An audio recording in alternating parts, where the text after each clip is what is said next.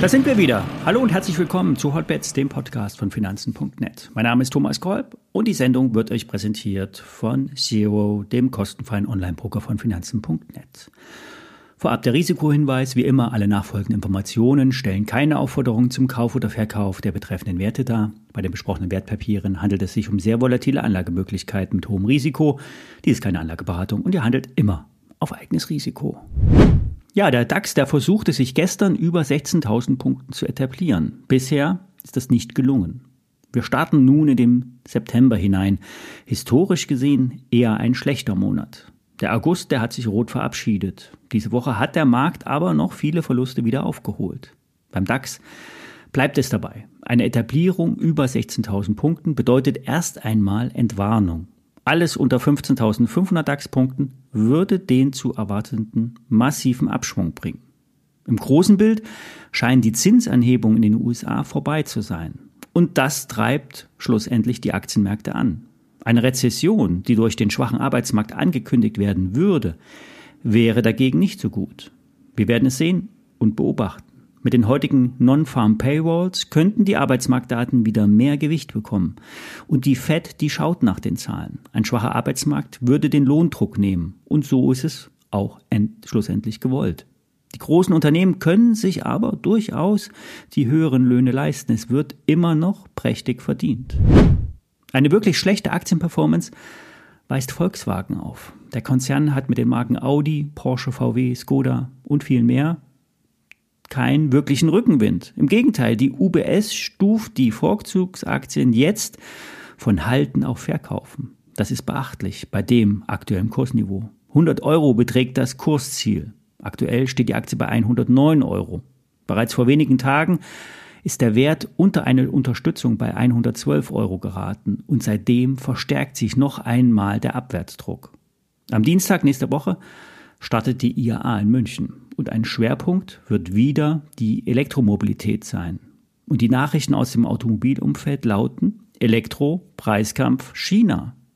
Auf einer der wichtigsten Leitmesser der Branche der IAA werden sich diesmal erstmals neben Tesla auch chinesische Elektrobauer wie NIO und BYD präsentieren. BYD greift im deutschen Markt an. Vielleicht ist euch die Werbung schon mal aufgefallen. In den letzten Tagen wird immer mehr für BYD geworben.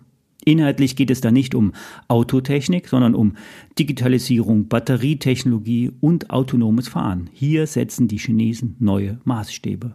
Und damit werden sie für die deutschen Autokonzerne zu echten Konkurrenten im Massenmarkt, nicht im Premium-Segment. Im Mittelklassebereich werden gute Qualitäten durch die Chinesen angeboten zu einem vernünftigen Preis, weil sie auf Masse setzen. Und das haben auch die deutschen Autobauer erkannt, vor allen Dingen VW als Volumenhersteller. Doch die deutsche Autoindustrie steckt noch im Aufholprozess. Werden die es schaffen? Ja, sicher. Aber nur die Frage ist, wann? Die bekannten Hybridmodelle waren eine Zwischenlösung. Jetzt muss auf vollelektrisch gesetzt werden. Die Förderung der Plug-in-Hybride äh, Plug wird jetzt ab Januar 2024 in Deutschland völlig gestrichen. Vollelektrische Fahrzeuge werden nur noch bis zu einem Netto-Listenpreis von bis zu 45.000 Euro gefördert. Und das spielt den chinesischen Anbietern in die Karten. Und bei den deutschen Anbietern liegt der Anteil der Elektrofahrzeuge am Gesamtabsatz bei 7 bis 14 Prozent, wobei bei VW 7 Prozent die Zahl ist. Der anerkannte Autoexperte Ferdinand Dudenhöfer warnt vor den deutlich besseren Skaleneffekten bei Elektroautos. Der Preiskampf ist ein Mittel, was Tesla, BYD und NIO nutzen. Die IAA könnte der Startschuss für einen Preiskampf in Europa sein. Doch Volkswagen sollte nicht abgeschrieben werden. Bis 2025 sollen 25 Prozent der Auslieferungen vollelektrisch sein. Drei Viertel als normale Verbrenner. Und der normale Motor in einem Fahrzeug muss nicht abgeschrieben werden. Die Verbrennermodelle werden nicht auslaufen. Es gibt Märkte, da wird voll auf Verbrennungsmotoren gesetzt. Das heißt, beim Absatz bilden diese ein wichtiges Fundament. Beispiel in den USA oder anderen Flächenstaaten. Für die VW-Tochter Porsche läuft es derzeit klasse. Die Marge ist hoch, der Absatz enorm. Porsche hat mit dem Taycan früh auf die 800 Volt Technik gesetzt. Und die meisten anderen Anbieter setzen auf ein Spannungsniveau von 400 Volt. Das ist so ein Standard, der vor allen Dingen bei der Batteriebeschaffung, bei Motoren und Ladegeräten so ein Standard ist, der auch einen Austausch der Komponenten innerhalb der Industrie erleichterte. Und im Luxusbereich setzen nun auch andere Anbieter auf 800 Volt.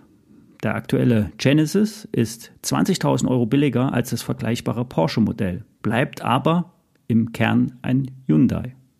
Fazit, es wird hart für VW. Der Kursdruck könnte anhalten. 100 Euro sind eine gute Marke, 90 und 85 Euro dürfen nicht ausgeschlossen werden. Aber hier gibt es auf dem Kursniveau 80, 90 Euro Value for Money. VW steht bei mir auf jeden Fall auf der Watchlist. Ich werde zu dem Thema heute nochmal ein YouTube-Video machen auf meinem Kanal Tippchecker. Bis dahin, schönes Wochenende. Bis Montag.